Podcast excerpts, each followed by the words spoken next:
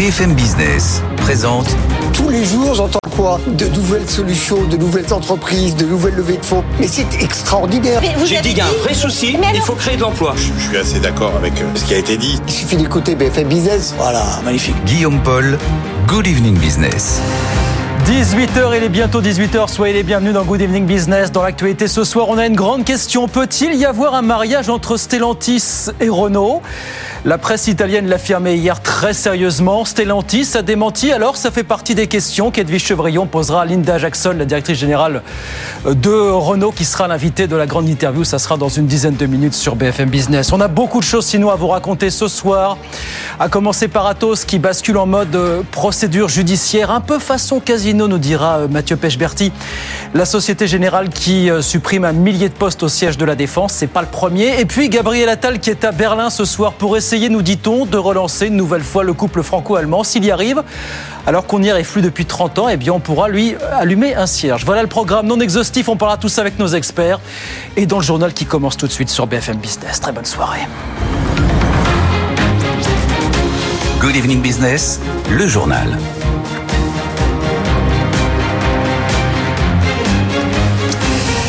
Donc c'est la grosse rumeur du moment d'après la presse italienne. Le gouvernement français plancherait sur un projet de fusion entre Stellantis et Renault. Emmanuel Macron sera même en première ligne dans cette histoire. Bonsoir Justine Vassogne. Bonsoir Guillaume. Stellantis dément, mais tout ça pose quand même pas mal de questions sur la gouvernance du groupe, Justine. hein. Alors quand même le mot du jour c'est no comment, hein. c'est ce qu'on nous dit à Bercy, c'est ce qu'on nous dit chez Renault, on se refuse à, à commenter des rumeurs de presse. Le seul à avoir clairement démenti ce projet de méga fusion, c'est John Elkann, le président italien de Stellantis, le premier actionnaire de l'entreprise hein, via sa holding Exor. Sa parole qui est rare contredit les récentes déclaration de Carlos, euh, de son directeur général, de Carlos Tavares, qui a allumé la mèche. hein. Il n'y a pas d'autre mot la semaine dernière dans la presse. Il s'est dit prêt à une consolidation dans le secteur automobile et il a ciblé implicitement, du moins. Renault, un président qui dément son directeur général, c'est quand même hallucinant, hein, ce Goston euh, dans l'entourage de Renault. On regarde cette passe d'armes comme une pièce de théâtre, euh, nous dit-on euh, encore.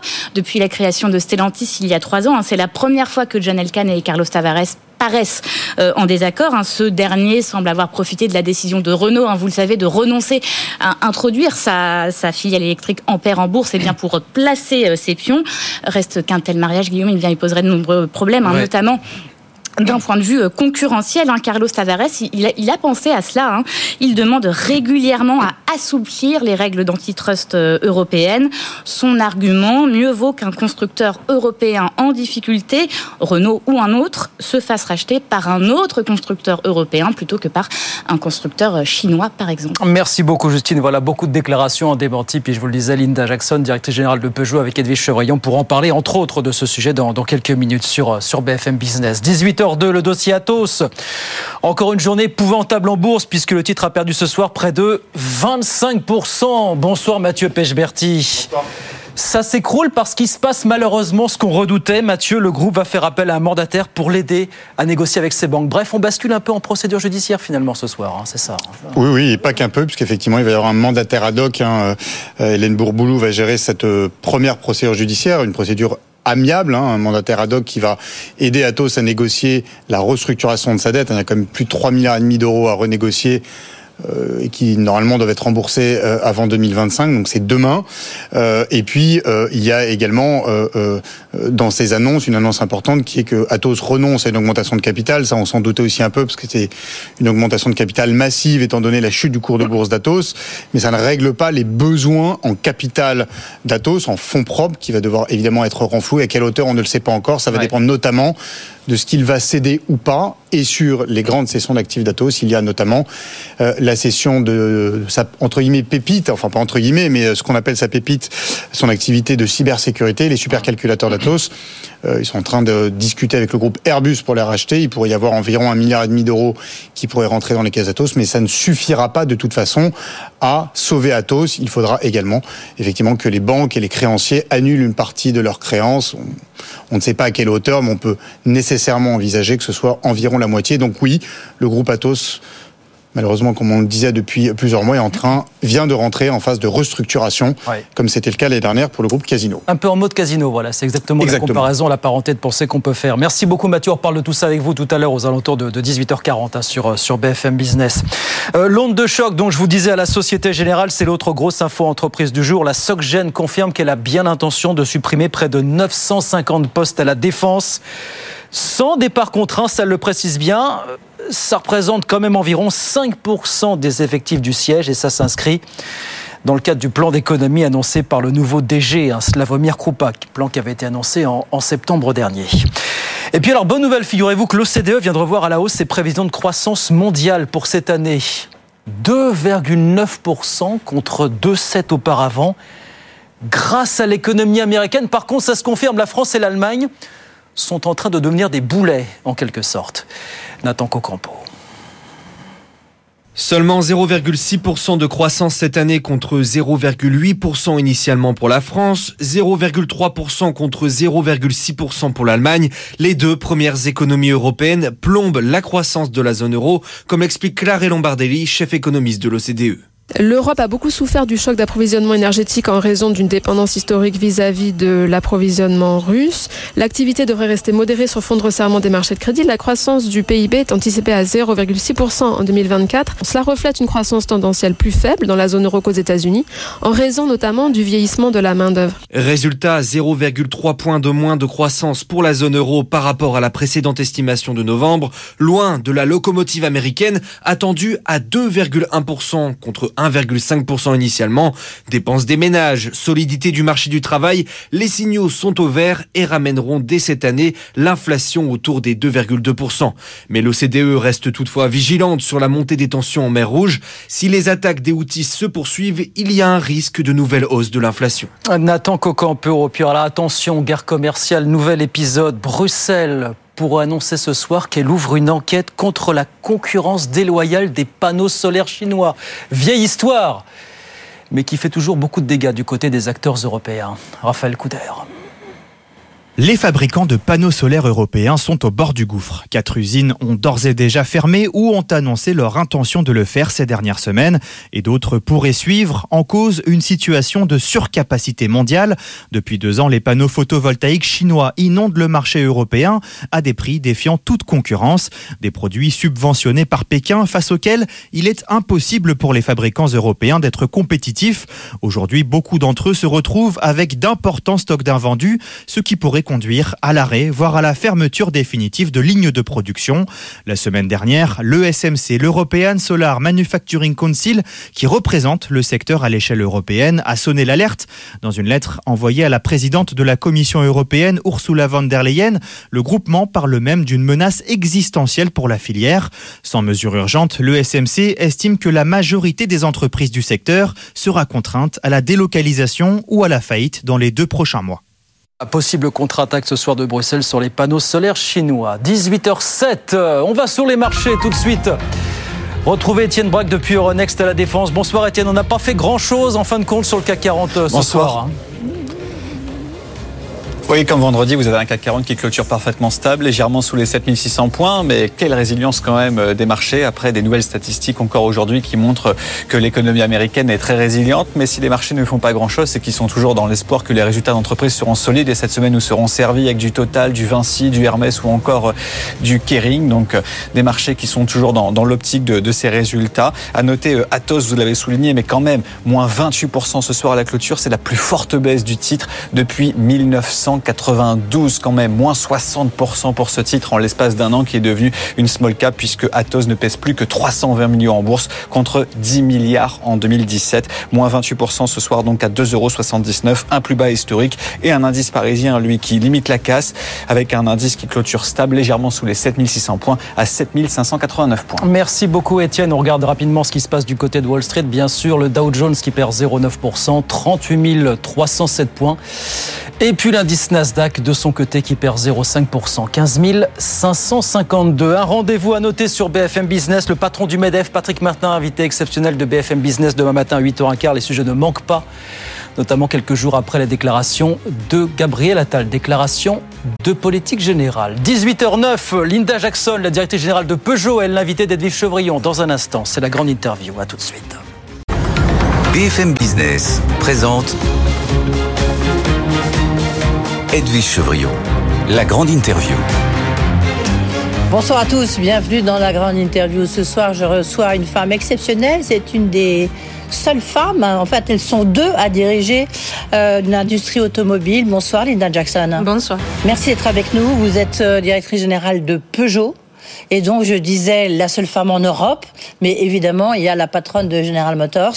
Donc, vous êtes deux femmes à diriger dans le monde une grande marque euh, automobile. Euh, c'est assez rare. Et en plus, autour de vous, vous avez les femmes. Exactement. C'est rare et c'est dommage, franchement, parce que quand je regarde mes clients, 50% de mes clients sont des femmes. Donc, moi, je suis très engagée cette question de diversité. Euh, c'est pas une question d'homme-femme, mais aussi euh, nationalité, culture, etc. Mais vous avez raison. Donc, effectivement, autour de moi, j'ai une personne qui est responsable pour, Peugeot en France. C'est une femme. Et la personne responsable pour la performance en Europe pour Peugeot, c'est une femme. Mais ils sont là, franchement, parce qu'ils sont crédibles, expérience et tout ça. Ils ont la, la, capacité de euh, pousser, motiver, mobiliser une équipe. Mais c'est le méritocratie. Mais franchement, on a besoin de plus de femmes. Oui, euh, oui parce qu'en plus, vous accumulez deux handicaps. Vous êtes une femme et en plus, vous n'êtes pas française puisque vous êtes anglaise. Je suis anglaise avec nationalité française, donc ah. effectivement. Euh, Quand même. Oui, exactement, c'est ça. Mais c'est pas, c'est pas, c'est une opportunité parce qu'effectivement, on, on, prend dans une façon un petit peu différente. Et donc, je pense que le mélange de hommes-femmes euh, culture, etc. C'est important. Alors, vous avez dirigé Citroën avant, et puis en fait, vous dirigez donc Peugeot depuis la création du groupe Stellantis hein, en 2021.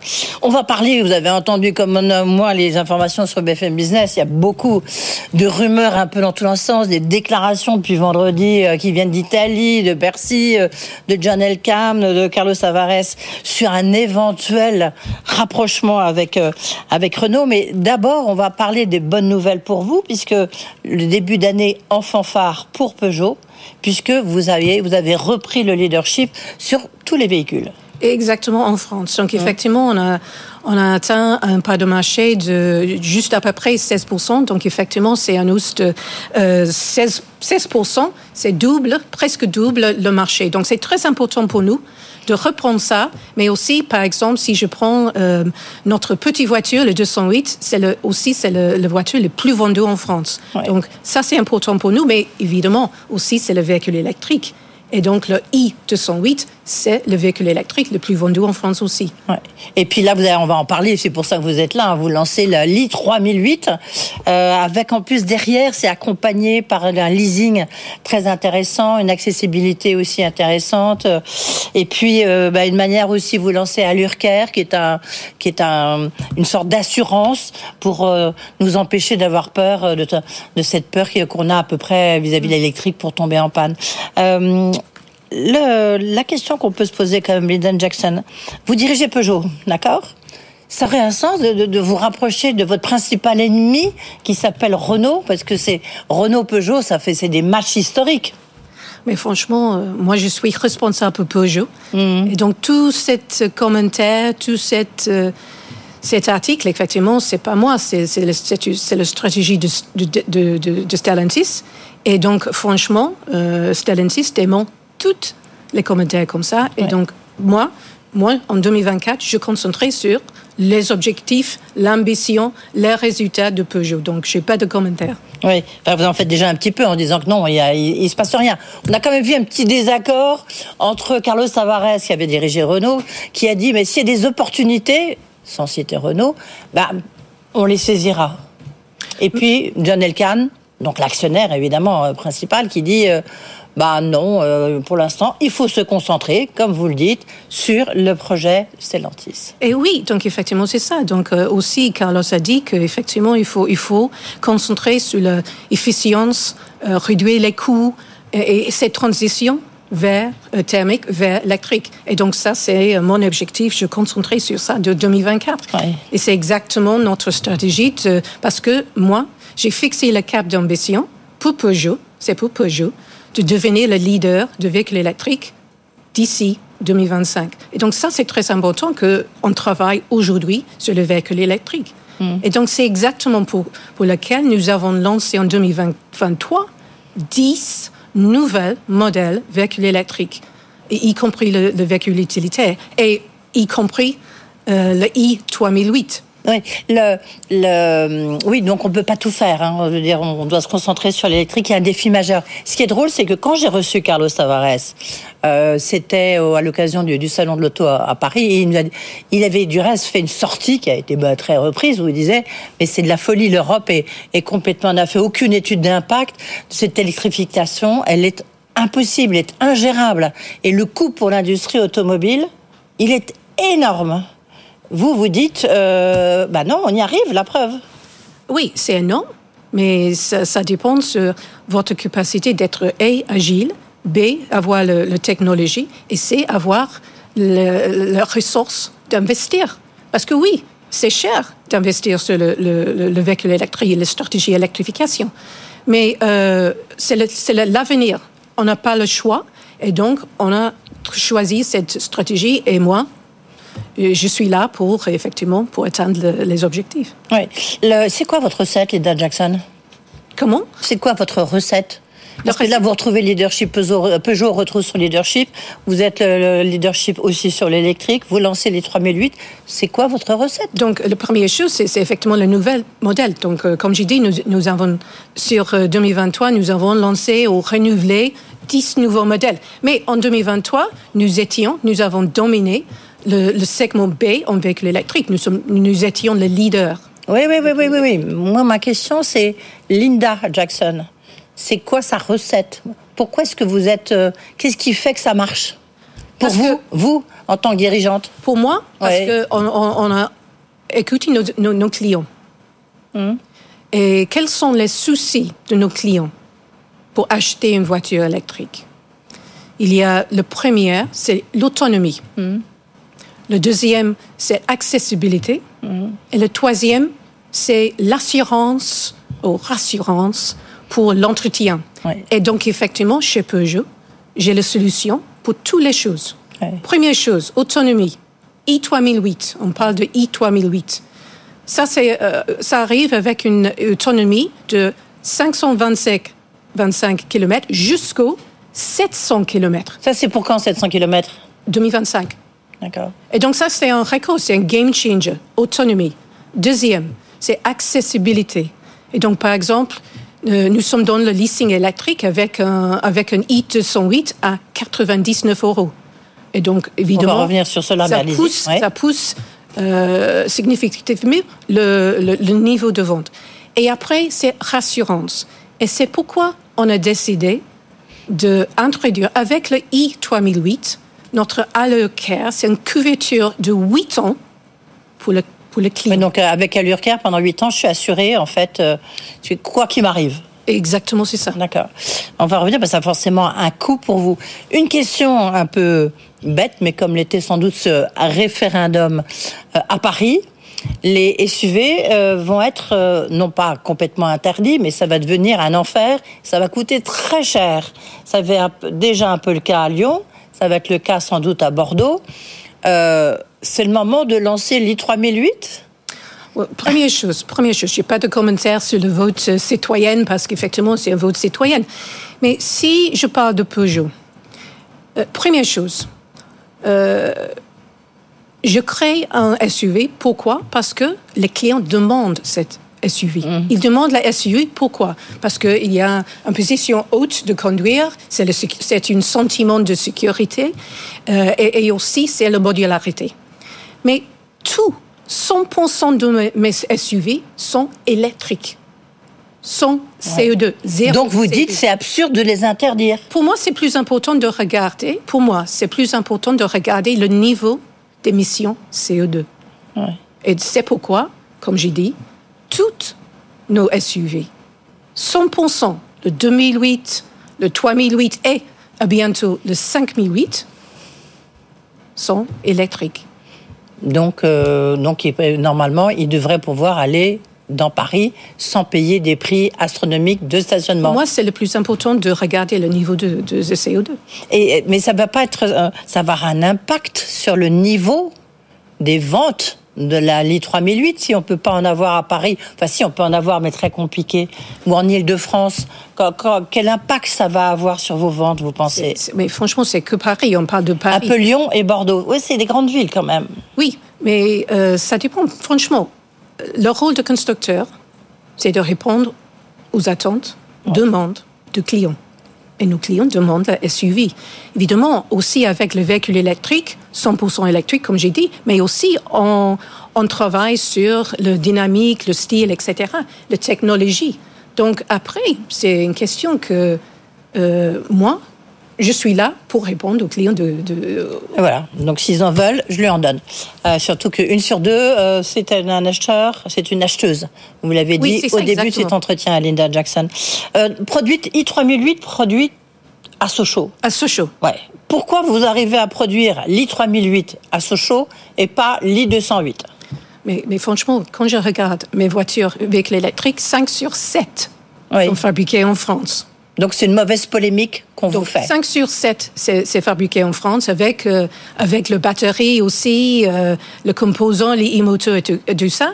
Et donc on a choisi, c'est une, une, décision stratégique au niveau de Stellantis, parce qu'on regarde quelle, quelle usine, effectivement, d'implanter un, un, modèle. Et donc Sochaux, c'est le berceau de l'I3008, c'est le berceau de, de Sochaux, c'est le, berceau de Peugeot, et donc euh, c'est un bon choix. Mais 5 sur 7 sont fabriqués en France. Ah, vous pourriez faire 7 sur 7 Ça éviterait des polémiques, non?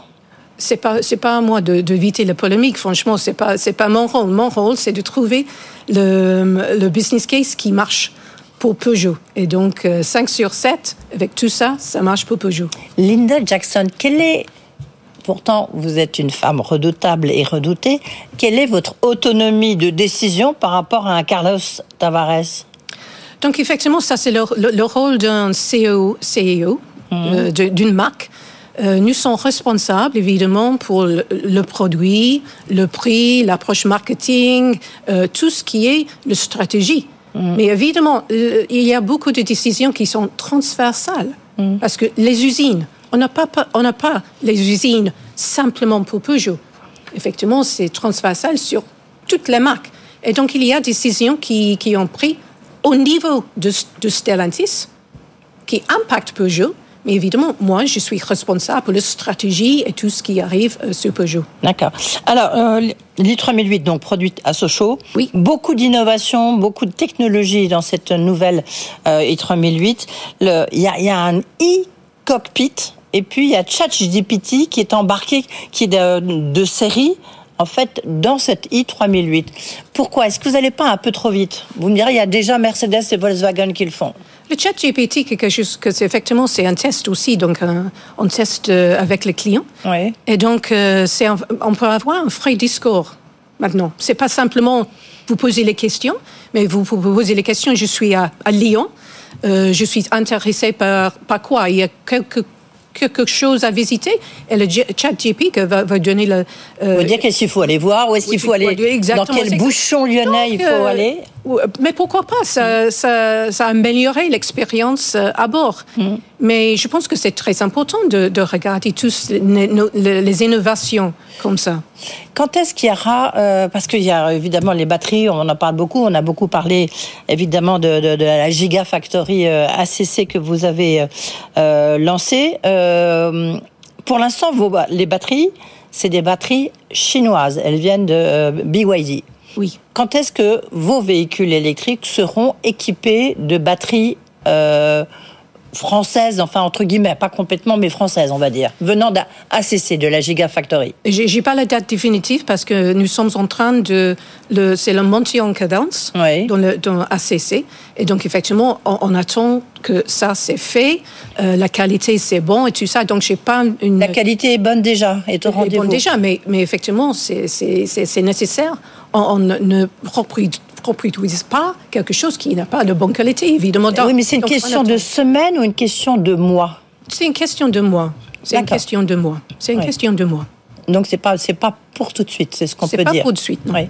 Et qu'est-ce que vous allez faire de votre partenaire BYD Parce que à ce moment-là, le chinois, euh, qui, euh, comment, qui lui-même va lancer des voitures électriques en France, quand est-ce que euh, comment ça- votre partenariat il va s'arrêter d'un seul coup ou vous allez faire d'autres choses avec lui? Euh, franchement, c'est pas, c'est, pas notre, c'est, pas mon rôle de, de, de jouer ça. Je, je suis désolée, mais je suis responsable pour Peugeot. Peugeot commerce, Peugeot le produit, mais pas pour notre relation avec BYD, etc., etc. Nous sommes dans une société qui, Stellantis, qui a des activités transversales. Bah oui. Et par exemple, le, le purchasing, l'approvisionnement, c'est une, c'est une activité, un domaine transversal qui est géré pour Stellantis en total et pas que pour Peugeot. Oui, et ben c'est de même. Vous êtes, euh, bah, euh, on s'en souvient du plan stratégique qu'avait présenté euh, Tavares. Et, il y a quatre plateformes et l'i3008 est, est produite sur une de ces plateformes. En fait, c'est un châssis commun, c'est ça? Donc, le- il y a quatre plateformes. Oui. Le i3008, c'est, c'est basé sur la plateforme Stella M. Et donc, euh, dans l'avenir, toutes, les- voitures qui arrivent seront basées sur une des quatre plateformes. De- Dernière question, euh, et vous parlerez d'allure à ce moment-là. Le, prix des voitures. On sait que c'est souvent un énorme obstacle, d'où le succès des, voitures chinoises, euh, voire des Tesla. L'Ultra 1008, elle sera à 4400, euh, 44 000 euros, pardon. C'est ça? Le, le i3008, Oui. c'est à, oui, 44 000 euros.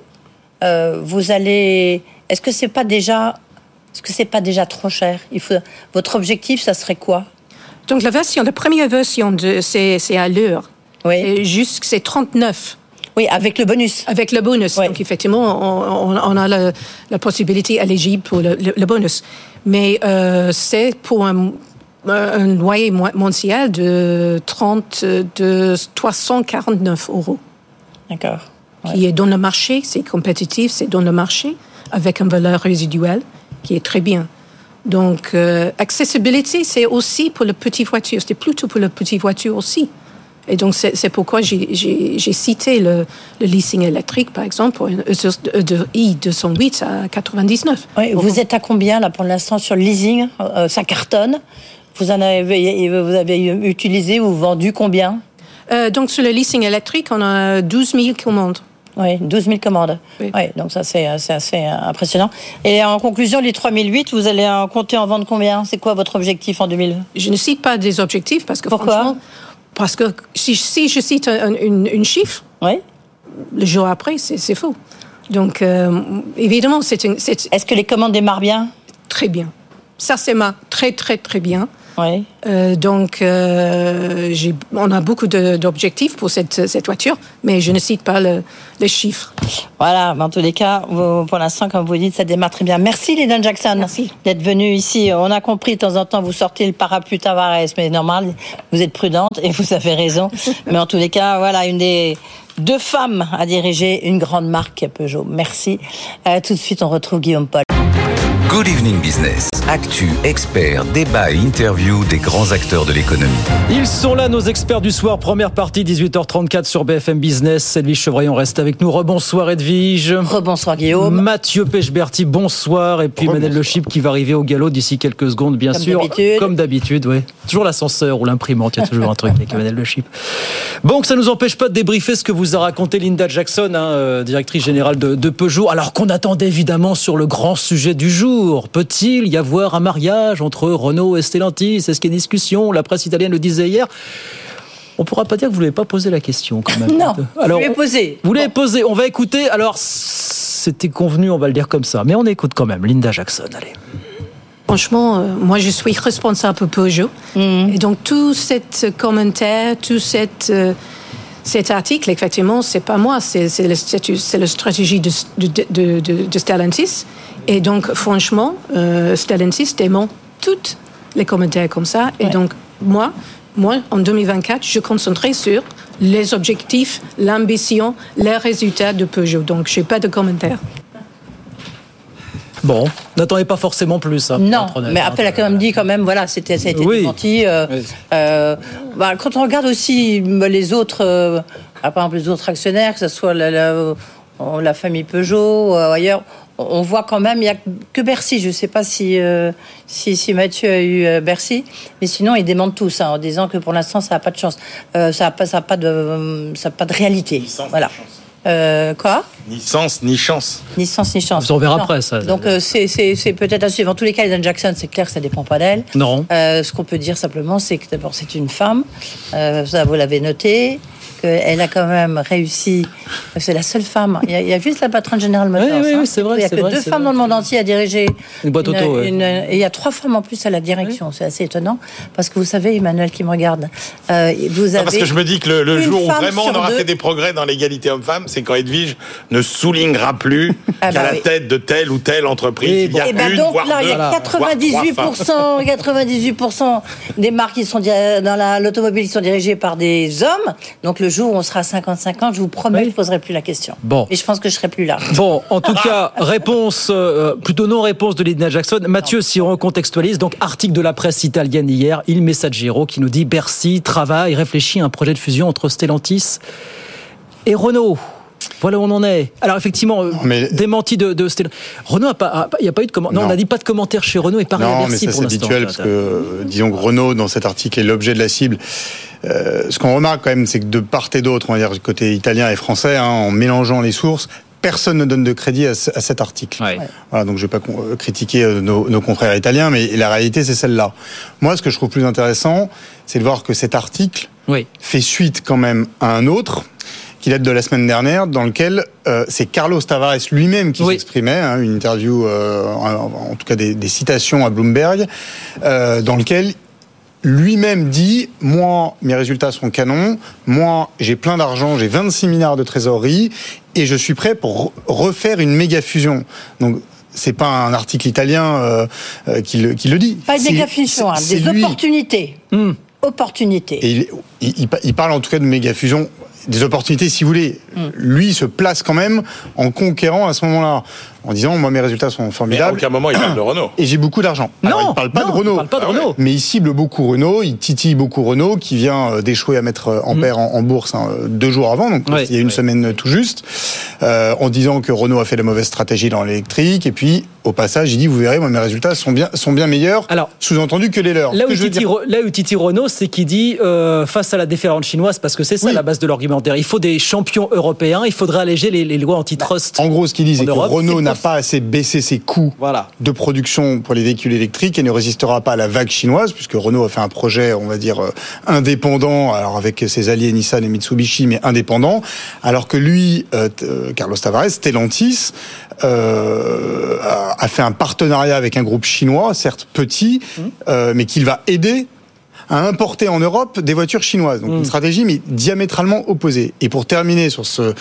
sur ce petit pataquès euh, euh, euh, italo-italien, c'est que Carlos Tavares, qui encore une fois il y a une semaine se place en conquérant, en- voilà, en- prêt à refaire des acquisitions, il se fait complètement désavouer par son président. Qui dit ce matin, il n'y a pas de projet dans les cartons. Le président de Stellantis, John Elkann, qui évidemment réagit à cet article précis qui parle d'une fusion Renault-Stellantis à laquelle personne ne croit, mais qui aurait pu, on va dire, laisser les choses se faire. Il cloue aussi le bec à son directeur général. Enfin, Franchement, dans les boîtes cotées qui pèsent euh, 80 milliards d'euros en bourse, c'est quand même assez rare de voir un, un- un président qui est extrêmement discret depuis toujours, faire un communiqué de presse en disant il n'y a pas de projet de fusion et de toute façon on est concentré sur l'opérationnel. Moi je que- trouve quand même parce- que Non, parce qu'il y a un pataquès dans le pataquès dont on parle. Oui, voilà. Non, mais on va en parler dans un Ouais, ouais, instant. c'est un peu ça, une ouais. autre- C'est l'histoire à Non, non, Oui, c'est pour ça qu'il faut Edwige, pas trop s'attarder juste, euh, le- justement, John Elkann dit aucun projet de fusion de Stellantis avec d'autres constructeurs euh, sont à l'étude. Donc ça, c'est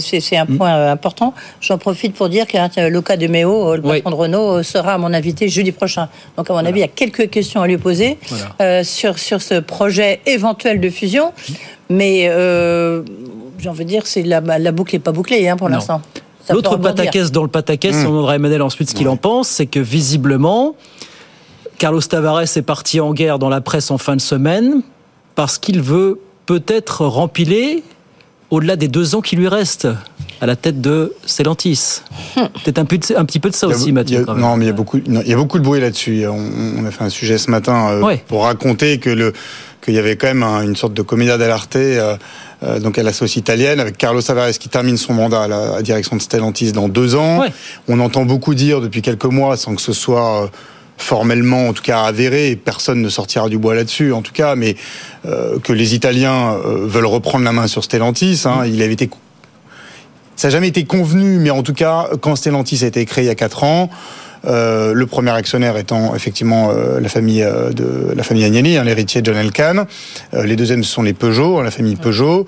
Et il était quand même dit qu'on mettait un patron français, donc Carlos Tavares, qui était incontestable à l'époque, hein, qu'il l'est toujours d'ailleurs. Il est toujours, oui. Qu'il l'est toujours, mais que la logique voulait que ce soit le prochain soit en italien. Bon, et puis il y a eu une sortie d'un des membres du gouvernement de Giorgia Meloni cette, la semaine dernière, disant qu'il fallait rééquilibrer les pouvoirs au sein de Stellantis entre la France et l'Italie, sous-entendu que la France, avec la place des Peugeot et puis de l'État français via BPI France, euh, avait un peu trop de poids. Tout ça pour dire que c'est aussi une manière bah, de mettre le doigt sur ce sujet qui va remplacer Carlos Tavares.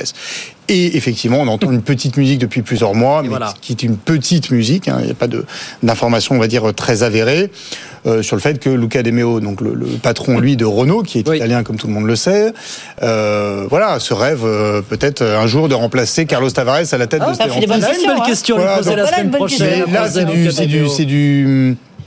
On entend quand même beaucoup ça. Dans Oui, l'entourage de Renault on, depuis on entend mois. ça. Ce qu'il y a, c'est que euh, pour l'instant, ce qu'on peut dire, c'est qu'il n'a pas fini. Il n'a pas fini quand même son travail chez, chez, chez Renault. hein. Non, et puis il n'est pas dans une bonne passe non plus. hein. Il est dans une passe. Alors, il était dans une meilleure passe, et puis de nouveau, il est dans une mauvaise passe, effectivement, avec le Non, fait que euh, il renonce à faire à côté sa filière euh, électrique là, en, Mm. en paire. Donc là, c'est sûr, c'est pas une bonne passe. Même En si les résultats sont bons, a En plus, Peugeot est repassé, enfin, a repris le leadership en termes de vente de voitures. Mm. Sur l'électrique, c'est un peu plus compliqué. Oui, oui. Donc, euh, c'est une situation qui n'est pas forcément facile. C'est très intéressant de voir leurs résultats qu'ils vont publier, même si 2023 a plutôt été une bonne année. Je pense au passage, si Renault intégrait la galaxie Stellantis, ça redonnerait beaucoup de poids aux Français, donc ça rendrait impossible le fait d'avoir un patron italien. C'est peut-être le calcul de Tavares, même si sur le papier ça Non, paraît mais. Tavares, enfin, ce qu'on- ce qu'on entend quand même beaucoup. Mais non, c'est pas possible, Non, Emmanuel. Ouais, non, non, non, mais ce qu'on, juste pour terminer, ce ce qu'on entend quand même beaucoup et ce qui est vrai, c'est que euh, Carlos Tavares est un ancien de Renault, comme tout le monde le sait, il était numéro 2 de Renault au moment de Carlos Ghosn, Ouais, il s'est ouais. fait virer, Ouais. pardon de le dire comme ça, par Carlos Ghosn parce qu'il avait des ambitions de devenir vrai. numéro 1 et il reste quand même assez obsédé par Renault. Euh, voilà, Renault Stellantis, c'est peut-être un, un rêve de banquier, de financier, voire même de journaliste, mais ça, ça paraît quand même très peu probable d'abord pour les sujets de concurrence et puis alors en France, je peux vous dire que ça serait un bain de sang. Et, euh, Et puis en plus, le- les Peugeot, euh, Non, non, Elkann, hein, la Exor, le, Bon. le holding des Agnelli, perdraient le- leur pouvoir Ouais, hein, aussi. Donc, Emmanuel, euh, d'accord, pas de sens allez-y. sur le papier. bah, je bah, crois qu'il y a deux niveaux de, de sujets. Il y a le, comme d'habitude avec ces grands patrons, le, la partie euh, cours de récréation, Mm. euh, qui effectivement, euh, euh, il faut être honnête, Carlos Tavares, il ne peut pas s'empêcher euh, les coups de menton euh, Mm. euh, comme ça. Je pense qu'il n'avait pas spécialement un projet en tête, mais que euh, il est quand même euh, finalement face à un bilan qui est qui est très positif et qu'il a les moyens un petit peu d'affirmer euh, finalement euh, sa, sa, position. Euh, après qu'effectivement là-dedans il y ait des ambitions personnelles que euh, Demeo rêve de devenir un jour le patron de Stellantis, euh, pourquoi pas On se fait pas de soucis sur euh, ce que deviendrait euh, euh, Carlos Tavares, qui retrouverait sans doute euh, une position euh, très honorable dans un très grand groupe. Euh, on sait très bien que tout ça pourra pas se faire euh, pour des raisons de, de concurrence, Concurrence, bien que sûr, ce soit en sûr, Europe ou même que ce soit aux États-Unis, si euh, Stellantis devait c'est racheter une grande, une grande, un grand constructeur euh, américain. Donc on est beaucoup effectivement dans le dans Il y a Nissan dans- derrière, Mitsubishi. dans, dans enfin, l'ego. Après, qui est à Bercy des gens qui s'inquiètent du destin de Renault légitimement parce que la stratégie, quand même, elle est très questionnée aujourd'hui. Moi, je suis désolé, mais la stratégie euh, de la création de valeur, de la montée en gamme aujourd'hui, je, je, je vois trouve pas qu'elle soit particulièrement payante et notamment sur l'électrique où effectivement le choix qui a été fait qui était de faire des modèles haut de gamme est complètement pris à contre-pied par l'offre chinoise et que euh, on voit enfin c'est pas c'est pas très clair. Donc il faudra voir quel bilan affiche éventuellement euh, Luca De Meo euh, au moment où il faudra peut-être être candidat pour euh, euh, pour Stellantis. Donc qui à Bercy des gens qui s'interrogent sur l'avenir de Renault et qui cogitent sur l'avenir de Renault c'est pas nouveau. Ils essayent de trouver hein. et, et qu'ils essayent de trouver une porte de sortie pour un constructeur qui est quand même maintenant en deuxième division euh, mondial euh, et, et, et, dont on ne sait pas. Et, et on sait très bien que euh, quand vous êtes en deuxième division mondiale aujourd'hui, euh, vous n'êtes pas assez gros et donc vous êtes dans une situation de survie plus que Oui. de pérennité. Donc il va bien falloir trouver une solution pour Renault. Et donc que la solution la principale à laquelle pense euh, effectivement euh, Bercy, ce soit Renault, et, et- enfin que ce soit Peugeot, Stellantis, n'est pas absurde. Mais euh, tout ça ressemble quand même effectivement beaucoup à de la, à de la cour de récré. Emmanuel Macron, première ligne, nous disait les gars, la presse italienne sur ce sujet. Bon, voilà. Oui, Ah, Renault, ça a toujours été, il a quand même mis un sacré bazar. Euh, euh, Il a toujours été en première ligne. il a toujours été en première ligne et en mettant Bonne ou mauvaise, euh, mais- sac- Renault Nissan, il a quand même mis un Bon, sacré bazar. Edwige, allez. Non, ce qu'on peut dire juste, c'est que souvenez-vous des propos de Carlos Tavares en disant ça sera un bain de sang Oui. en 2024 à cause justement de, de, de la voiture électrique et de la concurrence que euh, ça, va, ça va engendrer. Donc euh, on va peut-être se donner rendez-vous fin 2024 pour voir euh, Oui. déjà qui se dans tous que- les cas après le semestriel. Mathieu. Il, met- il a quand même mis le doigt la semaine dernière sur quelque chose qu'on ne veut pas voir en France, et ça vient un peu euh, euh, argumenter ce que disait euh, Emmanuel aussi, c'est que potentiellement Renault est quand même en train de se planter grandement Ouais. sur l'électrique. Voilà. Alors euh, Tavares, le problème c'est qu'on l'écoute de moins en moins parce qu'il a Un peu tôt, non, il a ce côté un ça, peu non patron. Non, mais quand Emmanuel dit euh, euh, euh, Renault a choisi une stratégie haut de gamme, en fait, c'est pas une stratégie haut de gamme, c'est une stratégie moyenne gamme très chère.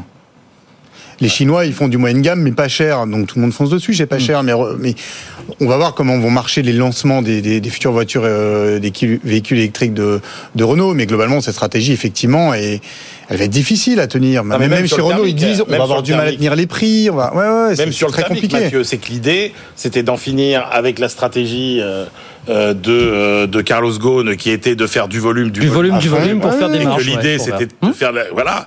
Et il y a un moment où est-ce que vendre des voitures de plus en plus chères, c'est Bah, ce qu'attend le R5, c'est pas de marché. hein, C'est ce R5 qu'attend le marché. Euh, Non, mais elle sera quand même beaucoup plus chère que les, Non, mais les le problème, c'est un problème de gamme. Renault a, Et- a jamais fait du haut de gamme. Donc, Non, euh, mais et voilà. Et donc c'est toujours la quête, euh, la quête est, est perdue euh, de, et de Renault qui ne réussit jamais Bien. Euh, à, à s'imposer dans le haut de gamme. Bien, voilà pour ce dossier. Donc, on continue de suivre les, les élucubrations de, de Stellantis avec ces déclarations qui sont même révélatrices, effectivement, de grosses tensions en interne au sein de, de la gouvernance. Pendant qu'on y est, puisqu'on parle de voiture, est-ce que vous voulez me dire un mot de la votation hier à Paris sur les SUV Donc, approuvé, hein, 54,5% par la Mais il faut population donner le taux de participation, s'il vous plaît. C'était 5,68% Voilà, des ouais. Un électeurs. modèle de démocratie. Euh, la question est. Écoutez pour votre pénitence, écoutez Sandrine Rousseau pour Europe Écologie Les Verts ce matin sur le sujet. Catégorique. Hein. C'est pas n'importe quelle voiture. Et parce que j'ai entendu tout euh, ce week-end, j'ai entendu que c'était euh, les voitures familiales des banlieues qui arrivaient dans Paris. Non.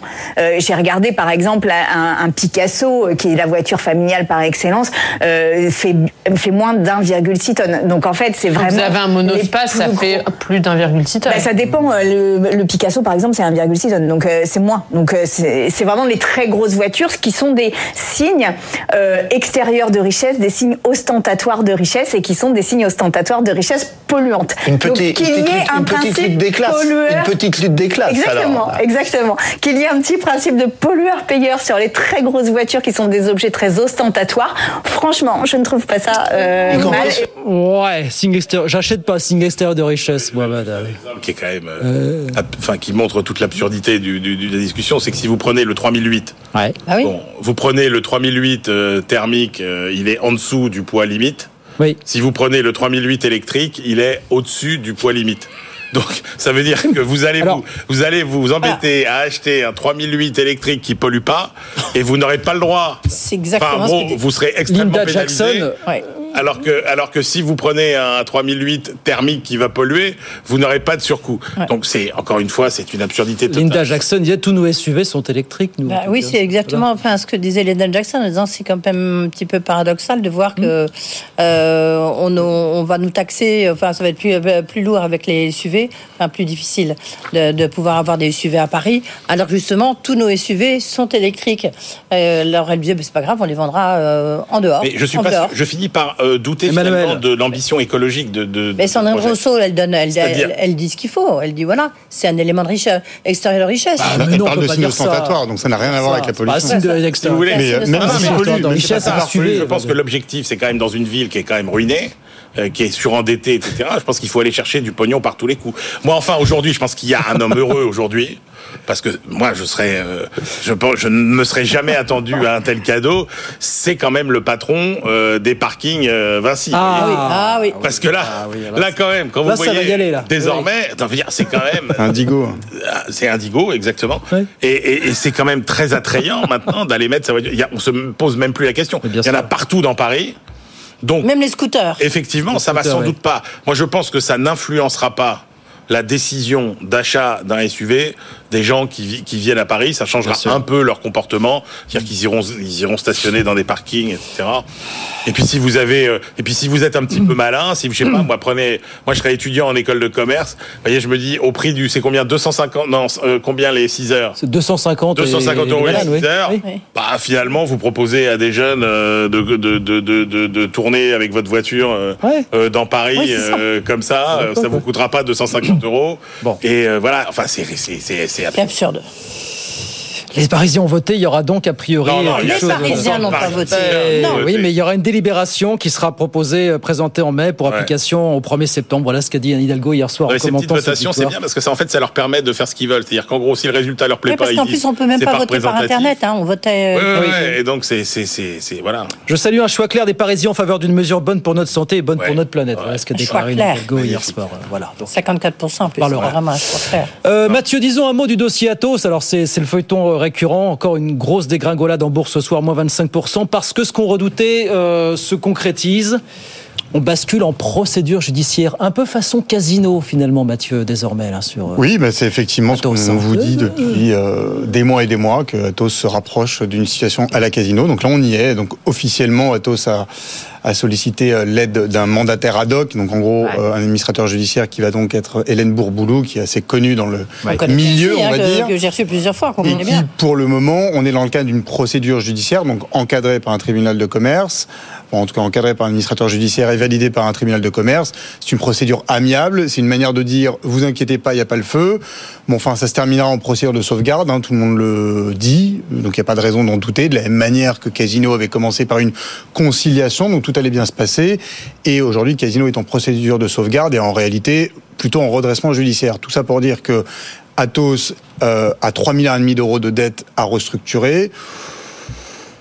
On peut considérer qu'il y en a la moitié qui, qui seront annulés. Hein. De toute façon, je, je, je- personne ne voit comment ça peut passer autrement. le- Atos essaye de La vendre euh, le- la seule activité qui véritablement euh, vaut de l'argent et qui est une activité, enfin qui vaut de l'argent. Donc avec il y a un acheteur qui est prêt à mettre beaucoup d'argent, qui est son activité de, de à la fois de supercalculateur euh, et euh, de cybersécurité. hein. C'est le groupe Airbus qui essaye de racheter cette activité depuis maintenant un an. Et donc là, il y a des négociations. Bon, voilà, Atos est en cours de démantèlement, comme les euh, casinos. Euh, Atos euh, finira en procédure de sauvegarde, comme aujourd'hui les casinos. Ce sont deux sociétés très différentes, avec des, so- avec des situations assez différentes. Il y a un point important, c'est que ces sociétés basculent dans la restructuration, pas tant que ça à cause de la dette. Euh, la dette, vous la supportez toujours quand l'entreprise est florissante. Mais parce que l'activité décline. Chez Casino, le commerce s'est effondré en 2022 et en 2023, et c'est pour ça que ça a basculé. Et Atos a des activités et des clients qui s'en vont de plus en plus, parce que euh, la société est C'est sous le même feu de l'actualité depuis Pour le coup, c'est maintenant même an. pire que la distribution. Non, non, c'est pour ça. Parce que c'est dans, dire- un- dans la grande distribution, vous êtes client. Vous pouvez aller dans votre magasin jusqu'à ce qu'il ferme, euh, ça vous engage en rien. Là, comment vous voulez engager des projets euh, Là, les clients, à long- si les clients s'en vont, effectivement, ça. euh, avec une entreprise comme Atos Surtout, ce qu'on peut se demander, c'est comment on est, on arrivé là, hein, parce que c'est c'est à la force d'un d'atermoiement. Avec, euh, Du coup, aucune décision Ah. n'a été prise et on Oui. se retrouve dans cette situation qui est quand même aberrante parce que il y avait des repreneurs hein, pour Atos. Et Daniel Donc, euh, Kretinsky, oui, à ce sujet, où est-ce qu'on bah, Daniel finalement? Parce Kretinsky qu'il y avait quand même quelques avait, euh, interrogations récemment sur est-ce que Kretinsky va rester dans la boucle ou pas finalement Franchement, il n'y a, pas, euh, il y a pas une source qui me, qui me raconte que l'opération euh, risque d'aboutir. Tout le monde dit, euh, chacun campe sur ses positions. Atos veut plus d'argent que, que Daniel Kretinsky n'est pas prêt à mettre. On parle de l'autre grande activité d'Atos, hein, qui est l'activité d'historique d'infogérance. Alors c'est de la gestion de, de gestion de parc informatique. Je, je schématise un petit peu, mais c'est pour euh, euh, expliquer ça à la différence de la cybersécurité. Et, euh, et cette activité effectivement déclinante, il faut la restructurer. Hein, elle n'est pas totalement morte, mais il faut la restructurer fortement. Euh, et effectivement, les discussions avec Daniel Kretinsky euh, sont euh, plus que mal parties. Il y a quand même de fortes chances que dans les semaines à venir, cette opération soit, euh, soit, soit annulée. Sauf si Daniel Kretinsky remet un. La question qu'on peut se poser, c'est on avait reçu le- les- les- la, la- la- la fondatrice du fonds euh, SIAM, euh, qui justement protestait contre euh, le, le projet qui avait été, le contrat qui avait été signé avec Daniel Kretinsky, avec euh, une reprise de, de- c'était d'un milliard, hein, c'est ça, de, de cash? Ouais, ouais, ouais. à, à peu près, enfin, c'était ça qu'elle dénonçait. Mm. Ce qu'on peut se dire, c'est qu'aujourd'hui, finalement, les actionnaires, ils ont, ils ont plus rien parce que le titre a perdu Ouais, 20% le titre, encore aujourd'hui. Donc, ils sont tous complètement rincés. Donc, euh, qu'est-ce que ça. On a envie de dire tout ça pour ça, quoi, non? Tout le monde a envie que je parle de Thierry Breton, peut-être, je sais pas. Ah bah non, mais ça on l'a suffisamment fait. Le Ouais, je sais Thierry pas. Breton, je sais pas. Euh, c'était non, mais la, société, quand même, pendant deux ans. revenir pendant- à l'origine. pendant Ouais, deux ouais, ans- bah non, oui. mais la société, pendant deux ans, il n'y a pas eu de décision effectivement forte de prise où il y aurait pu y avoir des ventes euh, de plusieurs activités qui auraient pu régler le problème. Il y aurait pu avoir des mesures euh, plus euh, drastiques, on va dire, sur la Il y a dette. peut-être eu une forme de sacralisation de l'héritage breton. Alors ça, c'est clair. Ça, Ouais. c'est clair. Il y a eu- c'est- Non, non, mais Enfin, c'est au début, ça. avec El Girard, au début. Mais il faut quand même, il faut quand même dire que la société. Enfin, encore une fois, il ne s'agit pas de dire que tout est la faute de Thierry Breton, mais on peut pas dire que rien n'est de sa faute. Voilà, il a dirigé la boîte pendant 10 ans, il est parti en 2018. Euh, voilà, son entourage est aujourd'hui que quand il est parti, la boîte était en bon état et tout allait bien, certes, mais il y a quand même eu une politique d'acquisition effrénée qu'il a menée à des prix élevés qu'il a assumé avec beaucoup de dettes qu'il a levées et voilà. Effectivement, après, les choses n'ont pas été faites, mais Les langues se sont déliées bien après qu'il soit parti, quand même. Effectivement, il y a quelques années, on ne remettait pas en Mais cause. Ouais, il y avait aussi des sujets, il y avait aussi des, pas- des sujets comptables, des débats Ouais, comptables Oui, oui, euh, oui, que oui, beaucoup d'investisseurs avaient sur. euh, ouais, ouais. Voilà. Et en général, quand on parle de Thierry aussi, hein, Breton, ouais. euh, ça fait réagir derrière et Ouais. ça, c'est eu- intéressant de toute façon. Il y a eu un, gros problème aussi de, de, de gouvernance. Hein, Ouais. a changé là même là euh, en un an, en- même en quelques Mhm. mois, ça a changé d'une manière. Non, c'est ce que dit Emmanuel sur l'héritage. Hein. Bon, voilà en tout cas pour ce dossier Casino qui bascule, euh, ce dossier. Athos, pardon, qui bascule en procédure judiciaire façon Casino. Voilà, c'est là où je voulais en venir absolument. Merci beaucoup à tous les trois. C'est terminé pour ce soir. Mathieu Pechberti, Emmanuel Le Chypre et Edwige Chevrillon. À demain, 18h10, Edwige. Demain, demain, c'est ben, peut-être qu'on aura enfin le nouveau gouvernement. Ça sera Marc, euh, Marc Ferracci, donc Ah. proche de Emmanuel Macron, qui sera mon invité. Avec lui, on parlera aussi, ben, bien sûr, euh, loi sur le travail. Comment, voilà, qu'est-ce qui va se passer? Euh, Qu'est-ce que, ben, est-ce qu'il faut s'attendre à quelque chose, euh, à une loi Pacte 2 qui soit aussi forte que la, première Voilà, Marc Ferracci, donc demain avec Edwige à 18h10 sur BFM Business. 18h57, merci à tous les trois, c'est terminé pour cette première heure. Nous on se retrouve dans un instant, on va reparler de ces rumeurs de la presse italienne autour de ce mariage entre Stellantis et Renault. Puis on a beaucoup de choses à voir ce soir à Tos, on va reparler. La Société Générale qui supprime près d'un millier de sièges à la Défense. Et puis Gabriel Attal qui est à Berlin pour renforcer la coopération franco-allemande. S'il arrive à faire une soirée, ce qu'on n'arrive pas à faire depuis 30-40 ans, bah alors là, il aura tout gagné. Bah on parle de tout ça jusqu'à 20h, nous en tout cas, tout de suite. Good Evening Business. Actu, experts, débat et interview des grands acteurs de l'économie.